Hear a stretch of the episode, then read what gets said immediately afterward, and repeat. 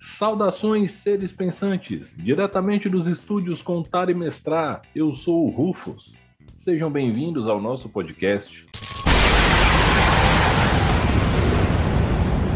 O podcast de hoje é um oferecimento da tribo Tiro com Arco, da hamburgueria Tom Artesanais e um oferecimento super especial dos nossos apoiadores no Catarse, catarse.me barra contar e mestrar.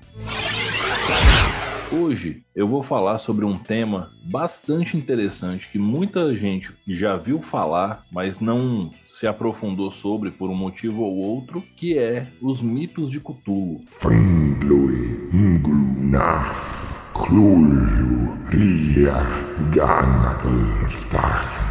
Mais especificamente sobre o RPG Call of Cthulhu. Só que eu não sou um especialista nenhuma autoridade no tema. Então, senhoras e senhores, com vocês, Lari Sensei.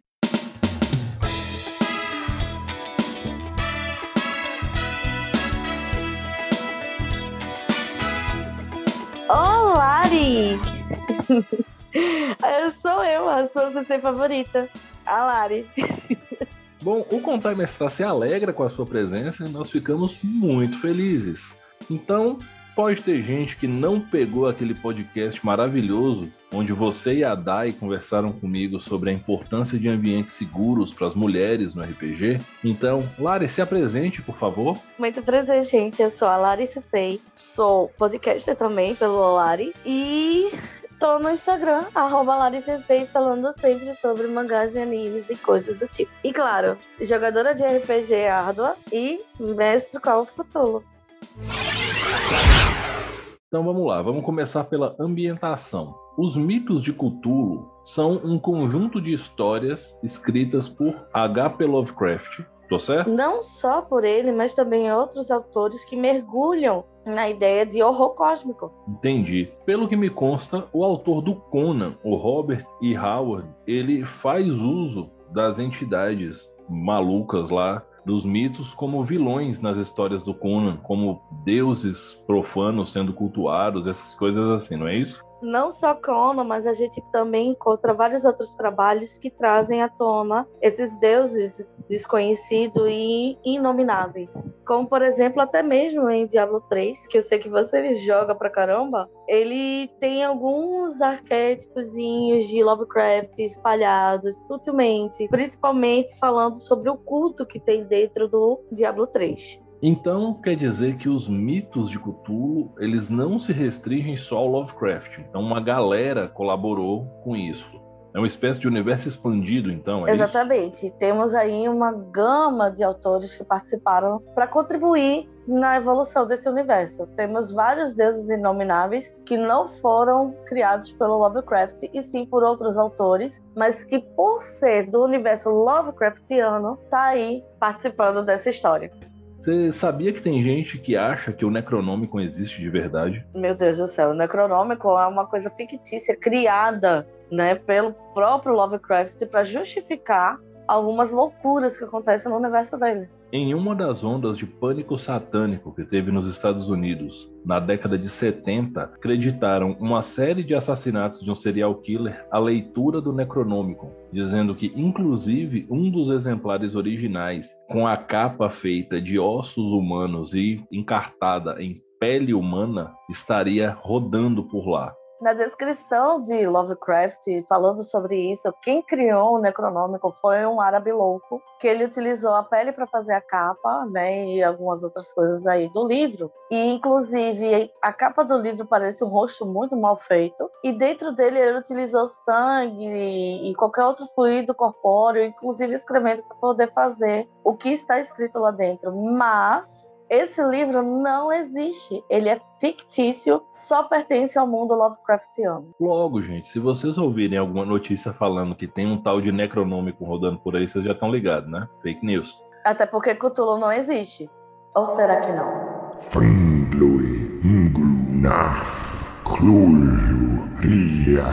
Bom, para fins de RPG, tem uma galera que gosta de catalogar e classificar as coisas, é importante a gente dizer o seguinte: de forma geral, a primeira classificação que os mitos de Cthulhu recebem é terror e horror do subtipo horror cósmico. Terror porque existe o lado do medo do desconhecido, daquilo que você sabe que você não deve ver, que te causa desconforto, e horror porque traz a violência gráfica em certos momentos, principalmente autores que não são próprio Lovecraft. Uhum. Tô certo, Lari? Mais do que certo. Existe uma coisa que o pessoal é apaixonado, principalmente em alguns textos do Lovecraft, que é a forma que ele escreve o escalonado desse horror. Como é que seria isso? Ele não diz como a criatura é, ele vai descrevendo toda a agonia e angústia daquele personagem que está vivendo ali e toda aquela loucura que ele está vivenciando naquele momento, e você vai sentindo junto, né, com aquele personagem toda aquele problema. E quando você chega no final, que ele encara aquela criatura que não descreve, no final das contas, o que, que é, você sente tanto pavor daquilo que você não conhece, que você não viu,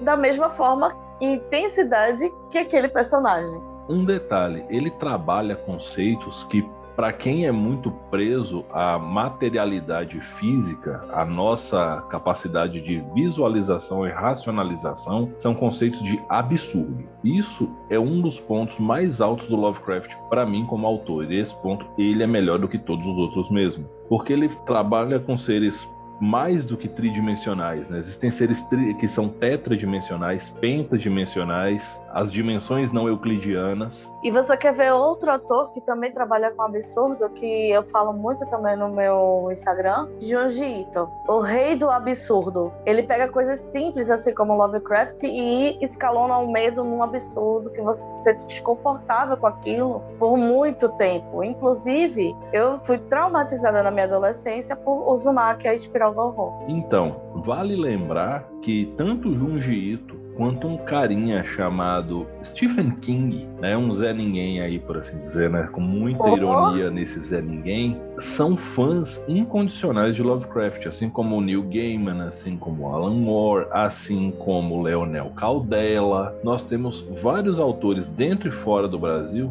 que bebem da fonte Lovecraftiana, principalmente quando vão tratar dessas coisas. E o Lovecraft, voltando ao autor, assim, o que que eu, Rufus, mais gosto nele é o a escrita dele em primeira pessoa. Eu não considero Lovecraft um gênio da escrita, nem perto disso. Se eu comparar Lovecraft com Tolkien, por exemplo, eu estou sendo extremamente desleal. Ou mesmo com cronistas brasileiros, tipo, se eu comparar Lovecraft com Graciliano Ramos, eu também estou sendo desleal. Porém, a escrita de Lovecraft em primeira pessoa, para mim, ela é imbatível. Quem já leu Dagon sabe do que, que eu estou falando, porque esse escalonamento que a Lari acabou de explicar, quando ele é narrado em primeira pessoa pelo Howard, que o H do HP Lovecraft é Howard, quando ele faz essa narrativa, a coisa ela é tão visceral que você literalmente você assume algumas sinapses corporais do protagonista. Respiração, batimento cardíaco. Eu já vi gente que fazia ressalva, editores fazendo ressalvas em contos sobre gatilhos gerados de maneira não intencional pelo autor, porque ele não queria provocar isso até onde se sabe. Porque muito das obras de Lovecraft são catarses emocionais dele. Ele não escreveu para provocar sensações nas outras pessoas. Ele escreveu para botar para fora alguma coisa que estava explodindo dentro dele. Eu não vou entrar muito na história dele porque ela é muito complexa, mas eu faço uma referência ao podcast número 2 do Forja Mundos podcast. Lá eu, o Júnior, o Lois e o Thiago, a gente esmiuçou a vida do Lovecraft a fundo. Aí vocês vão entender o que que ele tinha para botar para fora ali. Uma outra classificação sobre a obra Lovecraftiana e o universo dos mitos em geral é a classificação como baixa fantasia. Por que, Rufus, é baixa fantasia Lovecraft? Primeiro, porque todos os elementos fantásticos eles não são de fácil acesso para o povo em geral. O senso comum atual marca por esse crivo a baixa fantasia. Uma definição mais acadêmica é uma história de fantasia que se passa na nossa Terra, o mundo que abriga a mitologia Lovecraftiana é a nossa terra. Então as histórias são em Londres, em Veneza, né, no Minnesota, nos Estados Unidos, ou em Montes Claros, no norte de Minas, em algum beco de Olinda, numa rua diagonal de Aracaju, ou talvez na Augusta, aqui em São Paulo. Mas é a nossa terra. E isso faz com que Lovecraft e, na verdade, com que a obra Lovecraftiana seja considerada uma obra de baixa fantasia. E lembrando, alta e baixa fantasia não tem nada a ver com qualidade, são conceitos de ordem mais acadêmica.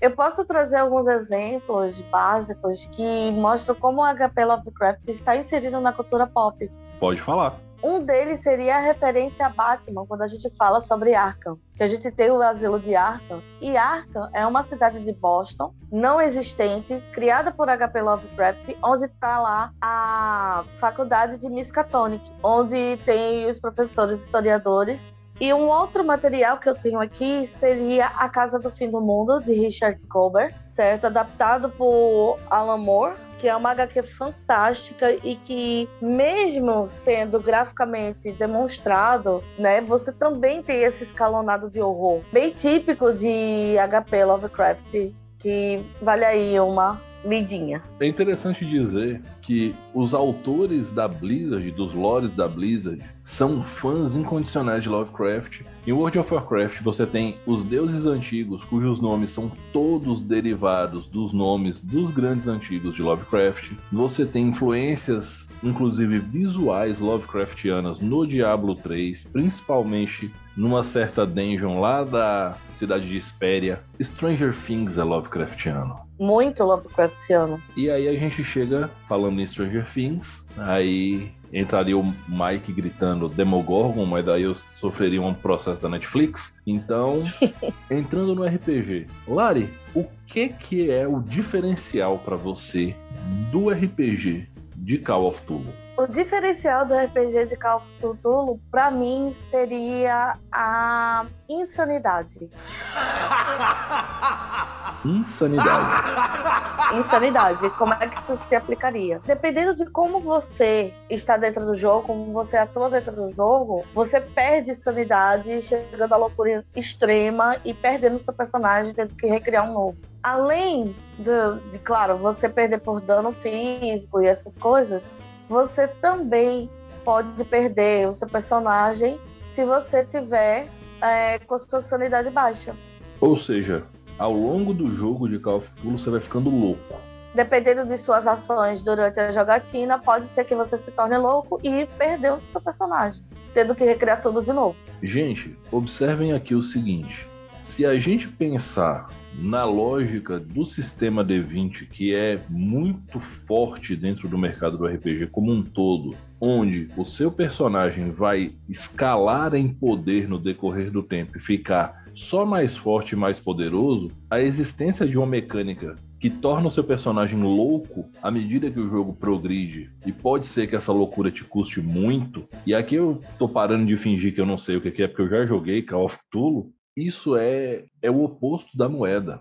Concorda comigo, Lari? Concordo plenamente. Você não vai construir o seu personagem em Call of Cthulhu pensando que no nível 7 você vai pegar cone glacial e que no nível 11 você vai poder combater magia e matar os cultistas tudo. Não é essa a pegada. Primeiro, porque o jogo é de terror, horror e investigação.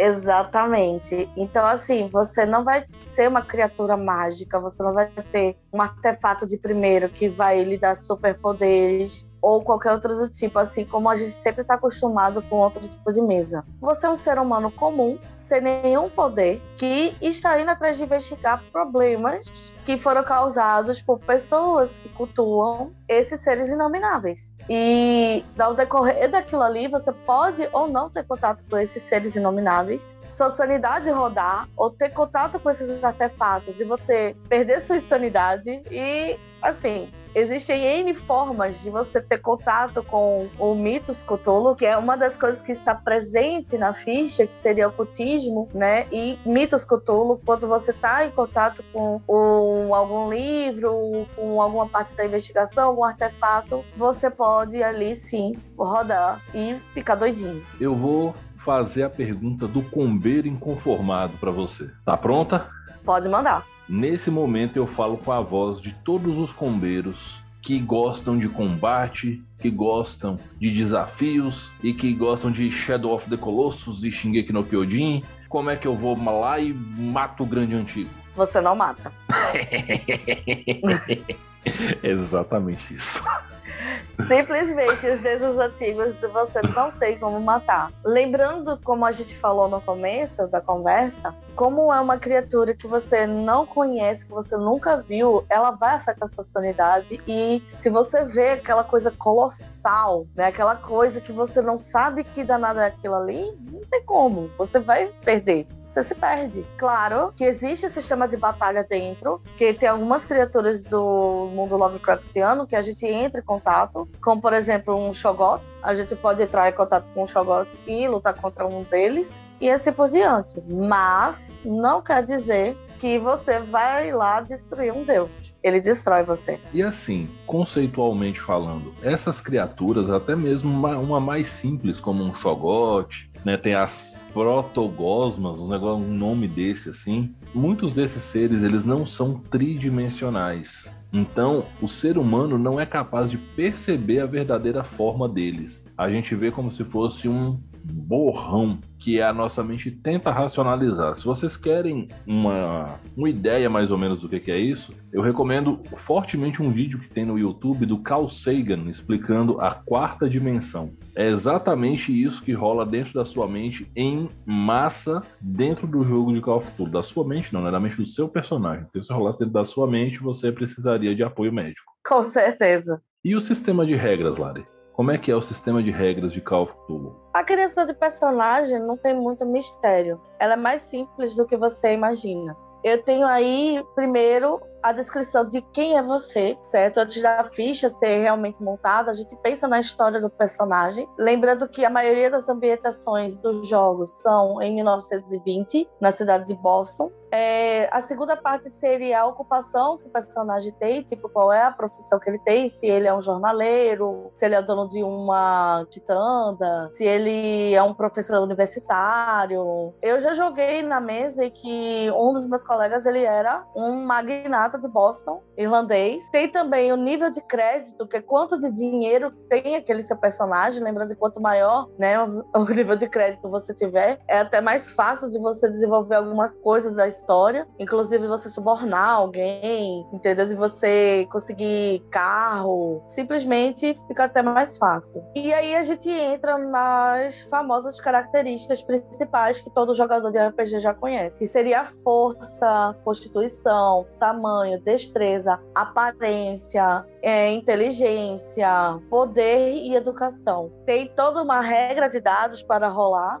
e a gente tem um modificador de idade, que a gente também pode jogar como criança, como adolescente, como adulto ou como idoso. Né? A gente fica livre para jogar com qualquer personagem aí. Temos as características secundárias dele, que seriam os hobbies que esse personagem tem. Então, que ele poderia ter, como por exemplo, mecânica, medicina, primeiro socorro, tiro, briga com facas. Então, a ficha ela é muito ampla para você abrir. E claro, o sistema de sorte. Como é que isso funciona? Além de sanidade, o sistema de Cthulhu ele contém essa parte de sorte, que se a minha rolagem for baixa, eu posso comprar com como se fosse crédito ali e aumentar minhas chances de dar certo aquela rolagem. Lembrando que toda vez que você utiliza o crédito de sorte, por exemplo, se eu tenho 20 pontos ali que eu rolei no dado deu 20, se eu usar 10 pontos, daqui a pouco eu estou com 10. Então eu tenho que saber quando usar esse sistema de sorte também. E, por fim das contas, a, a parte de perícia e equipamentos e pertences. O que, que eu estou carregando ali com o meu personagem. Uma pergunta. Você falou assim, quando eu rolo ali e aí eu tirei 20, é um D20 que você rola? Então, a gente utiliza um D20 para os jogos, certo? E na rolagem, para algumas constituições, a gente usa o D6. Entendi. Por exemplo, se eu quero rolar para saber a minha força, eu vou usar 3d6 vezes 5. Hum, mas aí os, os testes, você usa o D20 para isso ou você usa outro dado? O D6, na verdade, a gente utiliza para montagem da ficha e pode ser por D100, pode ser por D20. Certo? Isso varia de acordo com o mestre. Afinal de contas, o 20 também pode ser um dado de porcentagem. Isso é muito interessante. Quando eu joguei Call of Tulu, eu usei a regra do sistema de D100, que foi a regra que o Thiago, Thiago Monte Alegre, escolheu. Aliás, minha mente é meio desgraçada desde essa aventura do Thiago, mas isso é outra história. Então, uma coisa muito interessante que eu queria falar nesse inteirinho é o seguinte: Call of Tulu não é um sistema de RPG novo. A primeira edição dele data de 81 e na época ele era considerado um sistema específico só para jogar a lógica Lovecraftiana. Com o tempo, a Causium expandiu um pouco o sistema de regras e esse sistema do Call of Tulu ele se tornou um sistema genérico. Eu não sei o nome dele, certo? Mas ele é um sistema genérico, inclusive é a fonte de inspiração para o sistema brasileiro chamado Daimon, que é o sistema brasileiro mais adequado a essas lógicas Lovecraftianas. A edição mais recente do Call of Tulu é a sétima, até onde eu sei. Não sei se já saiu a oitava. Já saiu, Lari? Não que eu saiba. Inclusive tá saindo, eu não sei se já acabou a campanha pelo cartaz, mas é, as máscaras de Nier Latotep foi traduzida para PTBR. Então dá uma olhadinha aí no cartaz para ver se ainda tá disponível para poder participar. Vale muito a pena. A Lari vai mestrar pra minha mesa daqui um tempinho uma aventura de Call of Duty. Eu tô ansioso para jogar. E eu tô ansiosa para ver vocês perderem a sanidade. Quer falar mais alguma coisa sobre o sistema, sobre o universo,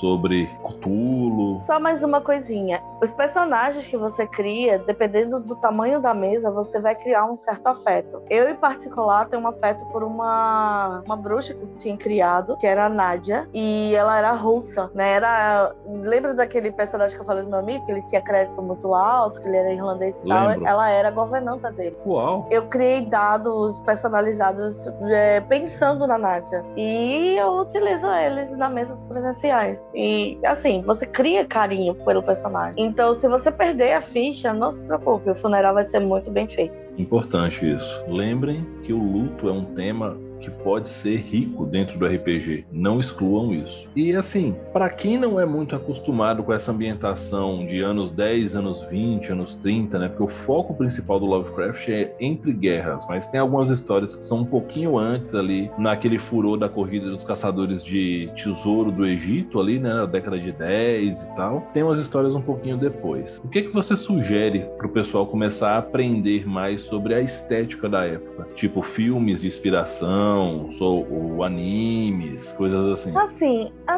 animes a gente pouco vê coisas sobre essa temática, mas Indiana Jones é, seria uma boa indicação, principalmente parte investigativo, de aventura, né? Arqueologia entra muito nesse aspecto também de investigador de Cthulhu como personagem. Não só isso, mas também algumas coisas têm a ver com terror cósmico, como A Cor que Caiu do Céu, filmes específicos e literaturas específicas como A Casa do Fim do Mundo ou os próprios livros que trazem esses contos de Lovecraft para vocês começarem a se ambientar. Assim, eu posso fazer um adendo sobre a estética, principalmente a estética dos Estados Unidos nessa uhum. época, que passa muito batido. Então, assim, filmes de Al Capone ajudam muito, mas tem que ser do Al Capone. O Poderoso Chefão é depois, cronologicamente. Uhum. Já é uma outra pegada. Tem um filme com Leonardo DiCaprio chamado O Grande Gatsby, que traz Lindíssimo. muito, muito visceral essa pegada da o década filme, de 20. E o filme é lindíssimo visualmente, é uma das obras de arte. E se vocês quiserem se aprofundar sobre isso no Brasil, também há o que se referenciar, embora a gente já não tenha um cinema tão bom para essa época aqui no Brasil. E as nossas novelas de época misturam muito elementos culturais de eras diferentes, embora isso não pareça que acontece, mas acontece bastante. Então aqui a gente fica mais preso na literatura. Vale a pena ir para a literatura de crônicas mais realistas, né? Dentro dentro dessa época. Eu tenho uma que não tem nada a ver, possa parecer que não tenha nada a ver com a história, mas que caberia também, que seria Jojo Zarya's Adventure. Aí você me pergunta, o que, que Jojo tem a ver? Então, Jojo, ele se passa na primeira parte na Inglaterra, lá em 1900 e alguma coisa, né? E ele tem essa parte investigativa sobrenatural, inclusive pelos estandes. Claro que tem toda uma comédia, todas as coisas, mas para um investigador, para a criação de investigador estilo Jojo, é super válido. Falando Valendo lembrar que, se vocês querem uma ideia de uma investigação Lovecraftiana à moda da década de 80, seria os Goonies. Incrível. Eu acho que os Goonies é muito mais Lovecraftiano do que muito filme de terror que tem por aí. incrível, incrível. Mas, mas vale lembrar que uma das maiores declarações de amor a Lovecraft chama Hellraiser. Sim, o cubo de Le Marchand. Exatamente, mas pelo amor de Deus, nunca saiam do Hellraiser 1. Inclusive, no Hellraiser 1 tem o Necronômico. Então, como eu disse, não saiam do Hellraiser 1, porque o Hellraiser 1 é muito interessante. Eu que não sou adepto de gore e violência gráfica extrema, me prendo pela história nesse filme. Só que do Hellraiser 2 para frente é só ladeira abaixo e é desgraceira Deixa real. para lá. Espero que o reboot que está sendo feito recupere aquela essência do Hellraiser 1 que se perdeu porque tem todo esse quê da brutalidade, um bocado de body horror, mas tem uma história muito forte e nenhum elemento de, de violência gráfica mesmo e nenhum elemento gráfico da obra do Hellraiser 1 ele é gratuito. E isso, na minha opinião, é o que define uma obra interessante de uma obra que é só um compilado de clichês. Mas isso aqui já é um, um outro papo.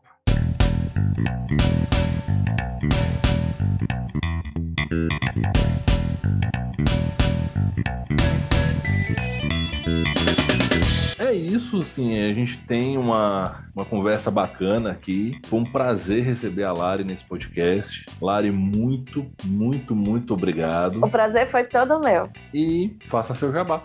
Então, eu estou no Instagram como LariSensei e vão ouvir meu podcast, o Olari. A gente sempre está dando dicas de animes, de mangás ou coisas divertidas do mundo pop asiático para vocês. Bom, galera, eu vou ficando por aqui. Eu espero que vocês tenham gostado desse papo descontraído sobre mitos de Cthulhu e Call of Cthulhu, o RPG. A Lari gosta muito, é muito fã e é uma referência que eu tenho de mestre de horror cósmico, fica sempre a ressalva: jogos de terror e suspense tem que ter aquela sessão zero caprichada para definir o que vai ou não ser tratado. Não recomendamos o tema para menores de idade, para pessoas muito sensíveis, porque pode gerar gatilhos, coisas ruins e trata de temas que crianças e adolescentes ainda não estão num ponto saudável para o consumo, certo? Porque muitas vezes contos Lovecraftianos envolvem consumo excessivo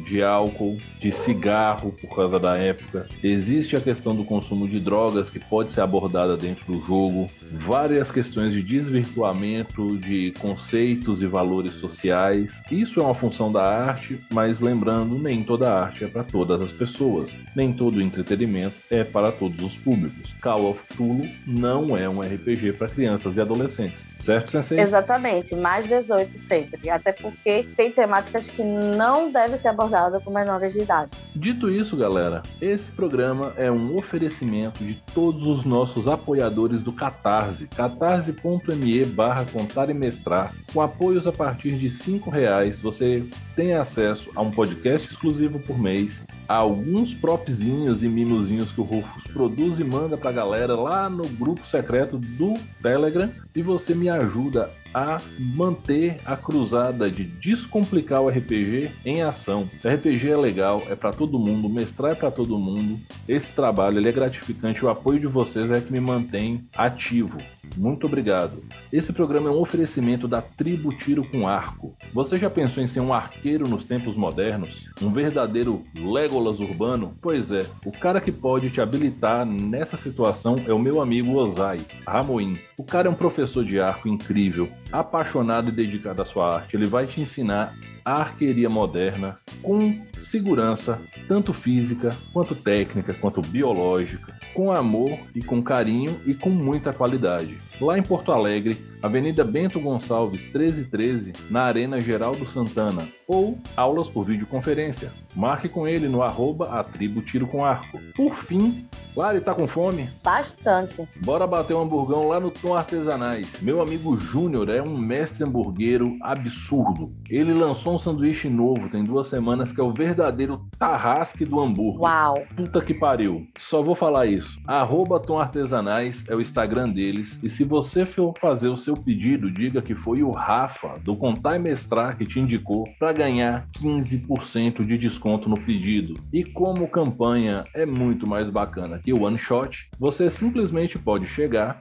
fazer o seu pedido, pegar o seu rango, postar no stories do Instagram, marcar o Contar e Mestrar e o Tom Artesanais e o próximo pedido também ganha 15% de desconto. Galera, como eu sempre digo no final, respeitem-se, divirtam-se, dividam o lanche. A pandemia tá temando e não acabar, mas eu acredito firmemente que ela tá acabando. Mesmo assim, tenham álcool gel na mão, uma máscara por perto, mantenham o distanciamento social sempre que possível, mantenham seu esquema vacinal em dias, vacinem suas crianças. Mais uma vez, respeitem-se, divirtam-se. Eu sou o Rufus, esse foi o podcast do Contar e Mestrar. Um abraço e até a próxima.